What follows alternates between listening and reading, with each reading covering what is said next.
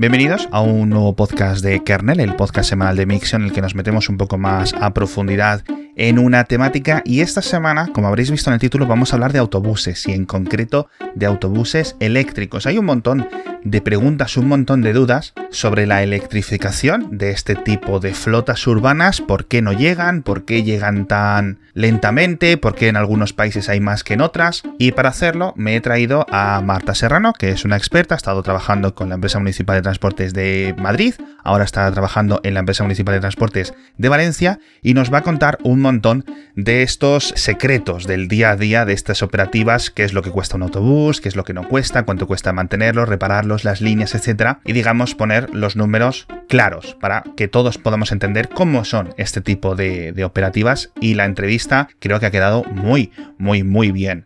Antes de darle paso a Marta, vamos a hablar del patrocinador para quitárnoslo del medio y que la entrevista quede mucho más fluida. Y el patrocinador no es ni nada más ni nada menos esta semana que la gente de cursos nle.com, los Nazali Language Experiences, que son una academia digital, completamente online, brutal y muy, muy, muy buena. La verdad es que no puedo hacer otra cosa que recomendarlos.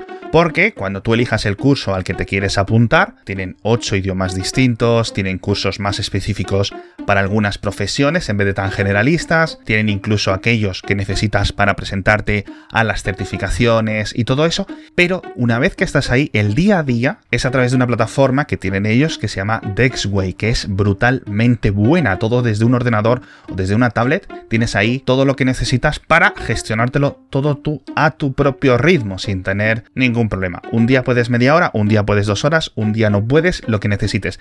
Claro, también tienes a los profesores dispuestos en todo momento a echarte un cable cuando tú tengas que hacerles algunas preguntas, etcétera. Pero todo, de verdad, en esta plataforma que tienen en cursos nle.com está súper bien montado a nivel digital. Echadle un vistazo y si os apuntáis, usáis el cupón MIXIO, M-I-X-X-I-O, y tenéis un 5% de descuento que está muy bien para que empecéis este 2021 aprendiendo un idioma o sacándose el certificado, que al final casi es tan importante. Y ahora ya vamos con esta entrevista a hablar con Marta Serrano. ¿Qué tal estás, Marta? Pues bien, de lunes, pero bien. Estamos todos un poco, todos un poco igual. Y fíjate que no sé si eh, muchos oyentes recordarán, comentábamos el caso de Bogotá en Colombia con un montón de autobuses que habían comprado, decían los titulares y decían las notas de prensa la flota mayor de, de, las Américas, ¿no? Tanto del norte como del sur, como del centro, de autobuses eléctricos, aparte de un montón ya de, cientos de autobuses que hay en otras ciudades de eh, Colombia. Autobuses nos referimos a eléctricos. Y un poco después de esta noticia, estaba también la empresa municipal de transportes de Madrid anunció en un titular que a mí me dejó un poco, que me hizo un poco de 13-14, porque decía, sacaban los autobuses diésel en Madrid y ostras, tú, se van a electrificar. No, los vamos a comprar casi todos de gas natural. Entonces, yo creo que obviamente eh, no es, es un poco ya tirar, eh, ¿cómo decirlo?, de, de, de, refrán gastado, pero sabemos que los eléctricos son el futuro, pero de momento eh, quiero saber y quiero de primera mano saber por qué no se eh, compran eh, autobuses eléctricos en todas las ciudades del mundo, cuáles son los retos, sobre todo cuáles son las dificultades y un poco un calendario o que nos expliques cómo funcionan eh, por dentro, Marta. Con, por ejemplo, ¿Qué es lo que impide a una gran ciudad, como puede ser Valencia, como puede ser Madrid, como puede ser Nueva York, como puede ser Tokio, cambiar su flota de autobuses diésel o de autobuses de gas a autobuses eléctricos? A ver, eh, son muchas cuestiones distintas. Eh, yo creo que el, donde primero tenemos que poner la visión o el ojo es en hablar de temas de autonomía. Con un coche, que es un vehículo ligero, todos conocemos los problemas de autonomía que tienen, ¿no? O sea, no, pueden hacer tanto recorrido como un coche diésel o de gasolina. Con los autobuses pasa un poco de manera similar, con la salvedad de que eh, nosotros tenemos la obligación de tener la flota funcionando más de 12 horas al día. O sea, los autobuses, cuando tú los sacas de cochera a primera de la mañana, a las 5, 5 y media que suelen salir, están funcionando con distintos turnos de trabajo desde el punto de vista laboral, desde el punto de vista del personal, hasta las 11 de la noche. Entonces, cubrir tantas horas con un autobús eléctrico depende de muchas consideraciones en cuanto a, lo que te aguanta la batería, ¿no? Lo, que decimos de la autonomía. Entonces, eso es lo primero que hay que tener en cuenta, que los autobuses eléctricos por ahora, sobre todo porque son vehículos pesados, no tienen una autonomía suficiente como para poder cubrir el servicio tal y como lo están cubriendo los coches diésel o, en el caso de Madrid de gas natural. ¿no? Entonces, hay algunos servicios, algunas líneas que sí que se pueden electrificar, pero bueno, eh, eso es un proceso que, es más lento, ¿no? Porque eso lo que hace es que te genera una flota cautiva que se llama, es decir, autobuses que solamente puedes poner en unas líneas y entonces te da mucha menos flexibilidad de cara a la operación, ¿no? De cara a poder hacer sustituciones de autobuses en calle cuando tienen alguna avería. Dicho esto, es obvio que, la autonomía es uno de los principales problemas, pero también depende mucho de la ciudad, porque eh, no es lo mismo lo que aguanta, digamos, las baterías de un autobús en ciudades donde es necesario tener calefacción, aire acondicionado, donde tienen cuestas, que ciudades eh, donde no. Eh, aquí en Valencia la autonomía de los coches eléctricos es mucho mejor que en Madrid, por ejemplo, precisamente porque es una ciudad mucho más llana, en general el clima es mucho más no sé cómo decirlo, más agradable, pero, pero menos, desde luego, menos necesitado de batería, ¿no? Eh, entonces, claro, eso son muchas consideraciones que, los responsables de las empresas de transporte urbano tenemos que tener, porque lo importante es poder dar el servicio, ¿no? O sea, poder tener ese servicio en calle. Y luego la siguiente consideración que yo creo que tenemos que tener en cuenta es el coste. Ahora mismo los autobuses eh, eléctricos están en torno al medio millón de euros lo que cuestan, ¿vale? Un autobús eh, diésel estándar estará en torno a los 250.000 euros más o menos cada unidad. O sea, para que os hagáis una idea de la inversión que requiere el decir, no, vamos a electrificar toda la flota. Uno de gas natural o un híbrido, como son los que se están comprando ahora en Valencia, eh, se están comprando híbridos diésel eléctrico, están en torno a los 300.000. Entonces, de repente, una empresa pública, respaldada por un ayuntamiento, tiene que hacer una inversión para comprar autobuses que no tienen el mismo rendimiento, que además en siete años, porque no te garantizan mucho más allá las baterías, las empresas, probablemente tengas que comprar baterías, lo cual aumenta el coste final del, del, vehículo. Pero bueno, en cualquier caso, una empresa pública, como es el caso de Mete Valencia, pues tiene que tomar la decisión de invertir casi el doble por autobús. En esta empresa tenemos casi 500 autobuses. Cambiar todos esos autobuses, pues eh, echar números, o sea, serían, en caso de eléctricos, más de 250 millones de euros cambiarlos todos, cuando, claro, sería la mitad cambiarlos por coches nuevos que fueran eh, híbridos. O sea, claro, al final esto sale de, los impuestos de todo el mundo, ¿no? Que, que, hay que tener mucho cuidado, ¿no? Entonces, eh, yo creo que esas son las dos consideraciones. Uno, que la tecnología todavía no está madura y luego que es muy cara todavía para, para, poder invertir en ella de manera generalizada. O sea, yo creo que sí que hay que empezar a invertir, pero bueno, no, no de manera generalizada. También estamos hablando únicamente de, de, vehículos, pero electrificar la flota tiene otros problemas o otros retos, digamos, asociados, como es toda la parte de potencia eléctrica que necesitas en cocheras para poder cargar los autobuses de noche. Pero antes, con el tema de los precios, obviamente nos enfrentamos casi a los mismos retos que cualquier individual pueda tener, por ejemplo, en, a la hora de decidir comprarse un coche, ¿no?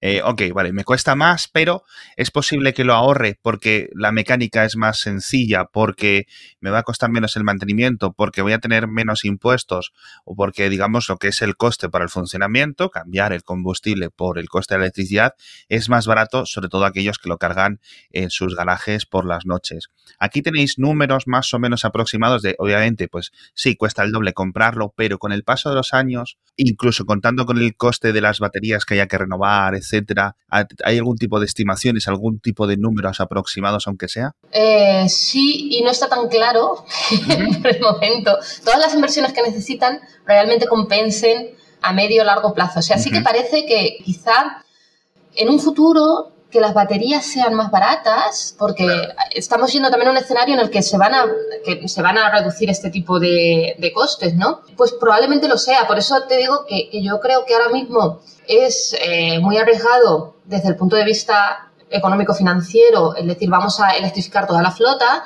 pero sí que hay que empezar a ir hacia allí, ¿no? A ir hacia una electrificación de la flota que igual no tiene que ir eh, tampoco hacia las baterías, ¿no? Ahora mismo eh, hay mucha eh, investigación en temas de hidrógeno, que es otra parte, ¿no? Pero ahí, o sea, si, la, si el tema de la electrificación pura con baterías es una tecnología que todavía no está madura, la de hidrógeno yo creo que todavía le quedan algunos años. Sí, está viendo como diferentes países que estoy viendo que algunos están tirando más hacia el hidrógeno, otros están tirando más hacia lo que es las baterías puras, modelos un poco más intentando combinar y flotas, etcétera. Pero, por ejemplo, otra de las consideraciones que me contabas tú era el tema de, oye, vale, ¿y que, eh, cómo los cargamos? Porque obviamente te leí hace un tiempo decir, los autobuses hay algunos que tienen que estar funcionando 24 horas y pueden estar funcionando 24 horas si las cargas son rápidas. Evidentemente, ya creo que, que todas estas cosas tan futuristas de los autobuses que se cargan de forma inalámbrica desde las paradas por abajo, ¿no? Como eso, no sé si es algo que va a llegar en... Entonces, ¿Cómo funciona la carga? Eh, ¿Hay que reformar las cocheras? ¿Hay que, ¿Qué hay que hacer para poder cargar tantísimos eh, vehículos por las noches? Eh, hay que reformar las cocheras, no tanto reformar las cocheras que también, porque tienes que poner puntos de carga, pero sobre todo es que lo más probable, dependiendo del número de vehículos que quieras cargar, es que tengas que construir una subestación eléctrica. Claro. Que al final no tienes potencia suficiente. O sea, eso también incrementa bastante los costes, ¿no? Y luego, por supuesto, hay que adaptar las cocheras para poder cargar los autobuses. Lo que tú estás diciendo de, que se pudieran cargar en paradas eh, por medio de inducción, vaya, por medio de placas inalámbricas, eso ya existe. Pero dentro del coste sigue siendo exorbitado o ya se está acercando a algo que eh, en, las empresas municipales empecéis a considerar. la carga de oportunidad, dices, la carga rápida, se está haciendo. Quiero decirte, eh, tanto Barcelona como Madrid tienen pilotos de carga de oportunidad con dos modelos distintos. En el caso de Madrid es carga por inducción y en el caso de Barcelona es carga con pantógrafos invertidos, que es como se llama así. El pantógrafo es el aparato ¿no? que, hace que los trenes se conecten a la catenaria para recibir electricidad para funcionar. En el caso de los autobuses es pantógrafo invertido porque está en el punto de recarga y el pantógrafo baja en vez de subir. No sé si me estoy explicando. sí, sí, sí. Digamos que hay como una especie de farola o un enchufe colgante y se acerca hacia el autobús, ¿no? Eso es, el autobús se posiciona debajo y el pantógrafo baja para conectar. Entonces, bueno, son dos eh, maneras de cargar. Sí. Eh, de carga rápida en, normalmente en cabecera para no tener que llevar tantas baterías en el autobús, pero tienen un problema que es, eh, de nuevo, la potencia eléctrica. Que, por ejemplo, yo estuve en el proyecto cuando lo hicimos en MT Madrid y no era fácil encontrar una línea cuyas dos cabeceras tuvieran la suficiente potencia eléctrica como para poder instalar las placas de inducción, sin hacer un obrón ya de otras dimensiones, ¿no? Entonces se eligió una línea que está cerca de la M30, uno de, una de las cabeceras, que tiene potencia suficiente, y en el otro lado, digamos, está en un polígono industrial, de manera que tuvieras potencia en los dos sitios. O sea que que siempre que, hablamos de este tipo de, medidas o este tipo de actuaciones, la teoría siempre es mucho más sencilla que luego cuando te pones sobre el terreno. Y yo creo que es lo que me está quedando claro, que hay un montón de consideraciones más allá de lo que podemos tener un individual, que a lo mejor con, bueno, vale, sí, llamo a la compañía eléctrica, me reforman, me ponen un enchufe en el garaje y ya está, ¿no? Y bueno, es, es un poco más complicado. Porque volviendo al tema de los autobuses 24 horas, ¿qué porcentaje más o menos de autobuses en una ciudad tradicional, aunque entiendo que pueden variar, están en funcionamiento 24 horas? ¿O qué porcentaje de la flota, en cierto sentido, también? Depende mucho de la ciudad. Mm, el porcentaje de líneas, en realidad hay muchas más líneas exclusivamente diurnas que líneas exclusivamente nocturnas, ¿no? o sea, no hay, no hay líneas que sigan haciendo servicio por la noche, ¿no? Es una red, normalmente las redes nocturnas son distintas a las, a las diurnas. En el caso de Barcelona, por ejemplo, eh, TBB, que es quien da el servicio allí de autobús urbano, que es también una empresa pública, no da el servicio de líneas nocturnas. Eso es una concesión, en cuyo caso, pues en, el caso de Barcelona, el 0% de, de, la, de la red de TMB es nocturna, ¿no? Porque es otra empresa. En el caso de Madrid o de aquí de Valencia, pues mira, en Valencia son 45 líneas eh, diurnas y 12 nocturnas, pero con mucha menos con mucha menos flota por la noche, ¿no? En, en días de diario cada una de esas líneas tienen un coche y en, en fin de semana en tiempos no pandémicos, cuando no tenemos un toque de queda que hace que sea un poco absurdo el, duplicar, los fines de semana tiene el doble de, coches, ¿no? En, el caso de Madrid, pues hay como 212 líneas, creo recordar, eh, te lo estoy diciendo de memoria, de las que 100, 80 o 185 son diurnas y las demás son nocturnas. Como ves, la flota que es nocturna realmente es mucho menos que la, que la flota diurna, o sea que la mayor parte de los casos se podría realizar carga eh, de oportunidad, eh, perdona, carga lenta por la noche en cocheras, ¿eh? Eso seguro. Claro, eso es lo que eh, el otro día leí, veía una entrevista a uno de los responsables de la MT de Madrid, que imagino que sería compañero tuyo en el pasado, y explicaba eso, que es una cosa que yo no me había para pensar. Decían, es que no necesitamos carga rápida, entre comillas, para la mayoría de los autobuses, o que estamos funcionando con baterías que son de una química, por decirlo de una forma, más barata o que se considera peor, porque a lo mejor para coches eléctricos no la puedes poner porque el dueño digamos, los particulares, van a querer que siempre tengas la carga rápida, ¿no? O que tengas posibilidad de ir a unos límites mayores. Y dice, nosotros no tenemos esa consideración, nosotros lo enchufamos aquí y puede estar ocho horas tranquilamente. Bueno, ocho horas lo dudo, porque en MT los coches, o sea, las últimas salidas de línea son a las 11, 11 y algo. Por ejemplo, aquí las últimas salidas de línea son a las 10 y media y las primeras empiezan a las cinco y media, o sea que seguro que tienes un porcentaje de flota que no puede estar ocho horas en cochera, pero sí puede estar cinco, ¿no? O sea, es que al final la parte de cómo operas la red tiene que cambiar mucho, ¿no? Tiene que ir hacia, hacia otro tipo de, operación de la red distinta, que además va a tener un periodo de transición donde tengas autobuses eléctricos y autobuses con combustibles fósiles, no sé, sea el que sea. Y eso hace muy, compleja la, operación, pero vamos, eh, es un escenario que vamos a ver y que, vamos a ir poco a poco hacia ahí, ¿no? Sí, yo creo que es lo que estamos viendo en la mayoría de, ciudades, porque también otra estadística que, que sorprendió mucho a los oyentes hace tiempo era en plan, el 99% de los autobuses eléctricos de todo el mundo estaban en China, o el 98%. Y claro, yo la razón realmente detrás de todo esto es que allí no había redes de autobús municipales, con lo cual cuando se crean, dicen, oye, mira, pues ya que estamos, vamos a ponerlas eléctricas, con un montón de ayudas, con un montón de inversión o de deuda, o como queramos decirlo, ¿no? Pero que, claro, cuando llegan aquí y, por ejemplo, una empresa, Valencia, Barcelona, Madrid, eh, Nueva York, donde sea, ya tienes un autobús diésel o de gas natural que lo acabas de comprar, tienes que esperar a que, oye, acabo de hacer esta inversión, no la voy a tirar. Eso por supuesto, o sea, tienes que amortizar el coche. ¿Cuánto dura más o menos un autobús diésel, un autobús de gas natural en una flota? ¿Qué cuánto dura? Bueno, pueden durar muchos años. En España lo normal es que los buses diésel o de gas natural se mantengan en explotaciones urbanas hasta los 14, 15 años como mucho. Es cierto que aquí en Valencia tenemos autobuses diésel de 19 años porque hubo una desinversión muy fuerte en flota durante los años de la crisis, entre 2008 y 2015 no se compraron autobuses y eso ha envejecido mucho la flota, pero eso también te genera muchísimos problemas, muchísimas retiradas de autobuses en servicio, ¿no? O sea, coches que se te abrían en calle, que tienes que mandar a un conductor con un coche de repuesto, traerlo a... ¿no? O sea, una operativa complicada, o sea, que en realidad en, en Madrid, aquí en Valencia, lo suyo es que esté en torno a los 13, 14 años de vida útil de un coche. Entonces, claro, los coches que se han comprado hace dos años, es que todavía les quedan muchos años y sería bastante poco económico desde un punto de vista eh, social también el revertir esa inversión, ¿no? El decir, bueno, pues ahora lo vendo, lo, lo enajeno que al final es no vas a sacar tanto dinero y compro otros que además son más caros, que no tienen las mismas prestaciones. No es, es una decisión que, que, no es tan obvia como puede parecer, ¿no? Y volviendo al tema del hidrógeno que comentabais antes, no sé si lo habréis podido eh, vosotros investigar o me puedes contar algo específico que haga o, o, cómo se diferenciaría, por ejemplo, el tener un motor de hidrógeno que recordemos son motores eléctricos, pero el depósito es de hidrógeno. Luego lo que pasa es que meten una batería gigante, tiene una batería pequeñita, que es la que va cargando el hidrógeno con, estas, con estas reacciones. ¿Vosotros habéis estudiado en los motores de hidrógeno como alternativa o como paso siguiente al diésel? ¿Estáis esperando un poco a ver cómo evolucionan los costes?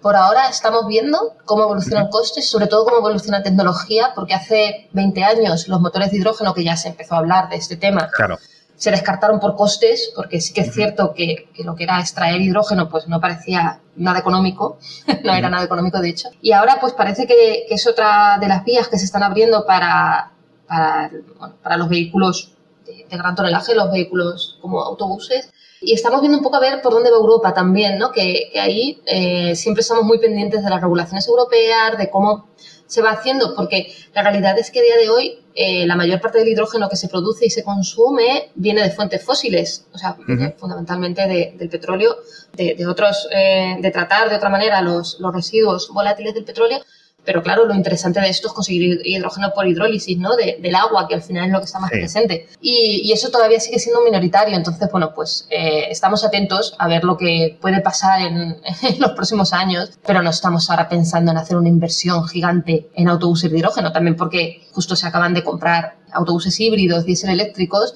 y prácticamente se ha renovado la mitad de la flota en los últimos cuatro años. Entonces, claro, también es lo que decíamos antes, ¿no? Tenemos que eh, amortizar esta inversión que es importante. Sí, claro, porque los híbridos, al igual que en los coches de los particulares, quizás os permita ir por este camino del medio. Es decir, no son tan caros, pero claro, los autobuses van lentos, con lo cual lo que se va gastando poco a poco de batería en, el funcionamiento, ¿no? Con las horas del servicio, tampoco es tan grande. No sé si, si hay alguna especialidad. Bueno, mecánicamente son más complejos porque tienen dos motores, pero bueno, es cierto que nos permite minimizar emisiones que en cualquier caso, en el caso del transporte público, son minoritarias en las ciudades, ¿vale? O sea, que eso también yo creo que es importante resaltarlo, ¿no? Que siempre estamos hablando de, de, tema de emisiones, pero una persona que viaja en un autobús emite seis veces menos que una persona que viaja en coche. Entonces, bueno, pues también vamos a, a poner el foco. no, sí, es, es, increíble. Y también ocupamos mucho menos. Yo cada vez que, que, voy en coche y soy tengo una familia numerosa y vamos con el coche siempre lleno, y, y a veces juego yo un juego conmigo mismo, ¿no? Para mí dentro, que es en plan ir diciendo uno, uno, uno, uno, que es gente que va vacía, o sea, con el coche vacío y solo esa persona, que yo lo entiendo que en muchas ocasiones no tienes alternativa, ¿no? Pero eh, da a veces mucha rabia, ¿no? Ver una, una, una, una persona, cada uno con un coche cada vez más grande, que yo digo. Claro, cada vez que cuesta más moverlo, ¿no? Que es verdad que los motores son más eficientes, pero lo que se está viendo es que las emisiones no bajan porque los coches son más grandes, pesan más, tienes que mover más cantidad de hierro. antes de empezar a grabar contigo, veía unas, unas estadísticas justo al respecto de esto que decían, nos estamos quedando a cero justo esa, esa, misma, esa misma tabla, es increíble. Y claro, una de las cosas que me estás contando es que la flexibilidad inherente a lo, que es una red de autobuses dificulta un poco el paso al eléctrico por el tema de las infraestructuras, etcétera, que quizás no tienen los trenes. Es decir, estamos viendo trenes eléctricos desde hace eh, un siglo, unos cuantísimos años, metros que no contaminan, bueno, no contaminan, contamina la generación de electricidad cuando viene de determinadas fuentes, pero que, está ahí. Luego hemos visto también, te comentaba del hidrógeno, trenes de hidrógeno que van a empezar ahora a funcionar, que esos van a tener o les van a dar un poco de flexibilidad a las redes, etcétera, porque va con su propio, ¿cómo se dice? Con su propio tanque de hidrógeno. Pero no serán trenes, serán trolebuses en todo caso. No, no, trenes, trenes, trenes de talgo, pero claro, ya poco a poco se ha ido, digamos, hidrogenando el mercado y, está yendo bastantes cosas tanto en España como, como en Europa. Pero estoy hablando de 2022, 2023, hasta que empecemos a verlo, aunque sí hay algunos programas piloto que hemos comentado en el programa en Suiza, Austria y por esos países. Pero son curiosos, son curiosos y vamos viendo que son pequeños cambios que hasta que sean un poco ya genéricos que ya no que ya no nos sorprenda meternos en un autobús eléctrico o en un autobús de hidrógeno, etcétera, pues va a pasar, va a pasar un tiempo. ¿Y tú crees que con todo este tema es posible que lo que es el tranvía, que ha desaparecido de un montón de ciudades en el siglo XX, poco a poco, pueda volver a tener un poco de resurrección, como me comentabas antes con los pantógrafos, etcétera? Bueno, al final es que cada, cada modo sirve para una cosa que valga, o sea, parece una obviedad, pero al final eh, los autobuses o las redes de autobuses, su función principal es ser eh, muy permeables, tener mucha capilaridad en los barrios, pasar por muchas calles, estar muy cerca de, la gente, ¿no? Y, que sea muy accesible. Eso en, una red de tranvía o en una red de metro, pues claro, eh, si quieres hacer eso teniendo en cuenta lo que aumentan los costes, ¿no? de ir implementando este tipo de sistemas pues lo hace que, al final pues no es, eh, no es económicamente rentable, pero es que además estarías matando moscas a cañonazos porque eh, para poner un tranvía tienes que tener una demanda mucho más fuerte, ¿no? Que para poner una línea de autobús. Entonces, claro, cada cosa tiene, tiene su sitio y ya te digo que no solamente la parte económica, que es mucho, o sea, para que te hagas una idea, la implementación de una red de autobús está en torno a los 2 millones de euros el kilómetro, más o menos, esto con carriles agregados y todo. La de un tranvía está en torno a los 20 y la de un metro está en torno a los 60. Entonces, claro, tienes que tener una demanda muy justificada para decir, no, pues en vez de poner autobuses, ponemos tranvías por toda la ciudad. Bueno, pero es que es 10 veces más caro, ¿no? Y, igual tampoco consigue llegar a tanta gente porque no puedes entrar en calles más estrechas, ¿no? Bueno, los buses son muy flexibles, entrar en, no te voy a decir en cualquier calle porque hay un problema de giros, ¿no? Algunas veces en, sobre todo en los cascos históricos, pero son mucho más flexibles, llegan a más gente. están en la calle, que mucha gente mayor, por ejemplo, no les gusta bajar a los metros, no les gusta bajar a túnel. Eso sí que es verdad que, el tranvía lo, lo, hace mejor. Pero, pero bueno, que, que, cada uno tiene sus características y no se puede hablar de cambiarlo directamente. A mí me gustan los trolebuses, eso es verdad. O sea, los trolebuses, ¿sabes lo que es? Es un autobús enganchado a una catenaria, ¿vale? Es un trolley. Ahora, los trolleys que en España desaparecieron hace mucho tiempo, ahora hay una línea de trolley en, Castellón desde hace unos años, que yo sepa es la única que existe ahora mismo en, en España pero en Latinoamérica, por ejemplo, son muy comunes, ¿no? El, el, tema de trolebuses. Y ahora lo que sí que se están haciendo son líneas combinadas, ¿no? Trolebuses que van un tramo enganchado a catenaria, pero luego, por ejemplo, entras al centro histórico que por cuestiones de patrimonio no puedes poner una catenaria por el tema de impacto paisajístico, de impacto visual que, supone, pero como tiene unas baterías que han estado cambiando, eh, que han estado cargando en el tramo con catenaria, pueden funcionar sin, sin catenaria, ¿no? En ese, durante unos kilómetros, un tramo. Pues bueno, eso se está empezando a, estudiar ahora y, se está empezando a estudiar, se está empezando a implementar. Y yo creo que ahí sí que sería una opción de que la electricidad sería más fácil de usar, pero es cierto que, a la gente no le gustan los trolebuses, ¿eh? O sea, hay como una aversión al trolley porque se ven como antiguos. igual que los tranvías sí que han como superado esa barrera, ¿no? De, verse como antiguos, porque en España se quitaron en los 70 fundamentalmente. Y ya sí que tienen una imagen como más moderna. Los trolleys es verdad que, que no, y bueno, es una lástima. También es cierto que es que, tiene impacto visual en la calle, ¿no? Que al final las catenarias, los cables, pues a nadie le gustan, ¿no? Y saliendo un poco de los municipios, no sé si la respuesta va a ser muy obvia. Em, por ejemplo, vale, la electrificación poco a poco va a ir llegando a la mayoría de las ciudades para las redes de autobuses. No sé si los interurbanos, imagino que también pues serán, tendrán algunos retos, pero los autobuses típicos de larga distancia, estos que te coges para ir al pueblo, que coges para hacer un viaje que tampoco necesite mucho, bueno, que no esté tan lejos como un avión, etcétera, ¿Tú crees que estos acabarán electrificándose? ¿Qué crees que va a ocurrir por ahí? Acabarán. Quiero decirte, al final hay un tema eh, fundamental aquí y es que, se va, que las especificaciones europeas, la normativa europea dice que se tienen que acabar los eh, vehículos diésel creo que es en 2030, igual me estoy equivocando con la fecha, pero, pero bueno, que en unos años se va a tener que terminar eh, los vehículos con motor diésel. Entonces, bueno, pues claro, también afectará a los vehículos, a, los autocares de, larga distancia, pero eso es, verdad que ahí se enfrentan con otra, con otra problemática, ¿no? Que es que en muchos sitios donde estos autobuses llegan y en muchos casos pernoctan, sí que no hay potencia eléctrica suficiente, ¿no? Que, o sea, si, si estás llegando a pueblos pequeños, y estás ahí porque es el final de línea, o incluso a sitios donde no tienes una estación como tal, ¿no? Porque la empresa igual solo tiene la estación principal, está en Madrid, en Barcelona, en Valencia, no lo sé, y en el otro extremo de la línea no tienes una estación principal, no tienes talleres más que una cosa pequeñita para limpieza y, reparaciones menores, y entonces no tienes la potencia necesaria, invertir en las dos cabeceras pues puede ser costoso. Entonces yo creo que ahí vamos a tener que esperar más a que las baterías evolucionen, ¿no? Que es fundamental.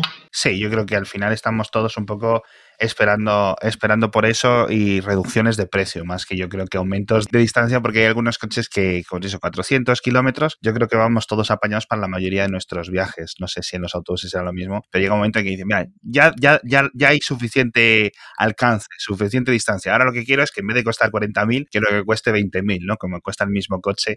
Claro, claro, efectivamente. O por lo menos que, que igual no lo que cuesta el mismo coche en gasolina diésel, pero que la diferencia no sea el doble, ¿no? Para que realmente, yo, yo, o sea, cuando hacemos los cálculos de, no, si al final de la vida útil, mm, seguro que te sale más rentable. Ya, pero es que ahora tengo un problema de tesorería, ¿no? De, que lo tengo que pagar hoy. O sea, ese, ese beneficio futuro lo pago hoy que yo no digo que no exista, pero bueno, que, igual tampoco puedes hacer ese desembolso como particular o como empresa, ¿no? No, que nos damos de bruces con la realidad. Al final hay que pagar las cosas y si no las pagamos hoy, las, pagan, las pagamos dentro de 20 años y a ver. Claro. en fin, eh, Marta, muchísimas gracias por estar con nosotros otra esta semana en Kernel, de verdad. Yo creo que vamos a salir todos mucho más instruidos en el tema, sabiendo un poco más los retos a los que os enfrentáis y, bueno, como ciudadanos eh, tenemos que ver para decir, oye, ¿cuándo van a poner autobuses eléctricos? Porque de vez en cuando los vamos viendo, pero siguen siendo, siguen siendo poquitos, así que creo que me has dejado también, cierto sentido esperanzado de que poco a poco los autobuses vayan como le pesa a los coches, ¿no? Sí, efectivamente. Pues oye, muchísimas gracias por, por, haberme llamado para hablar de este tema. Bueno, muchísimas gracias a ti y a los oyentes. Pues eh, nos vemos la semana que viene con más invitados, más entrevistas, más cosas interesantes, como hoy con Marta. Y eso, nos vemos la semana que viene.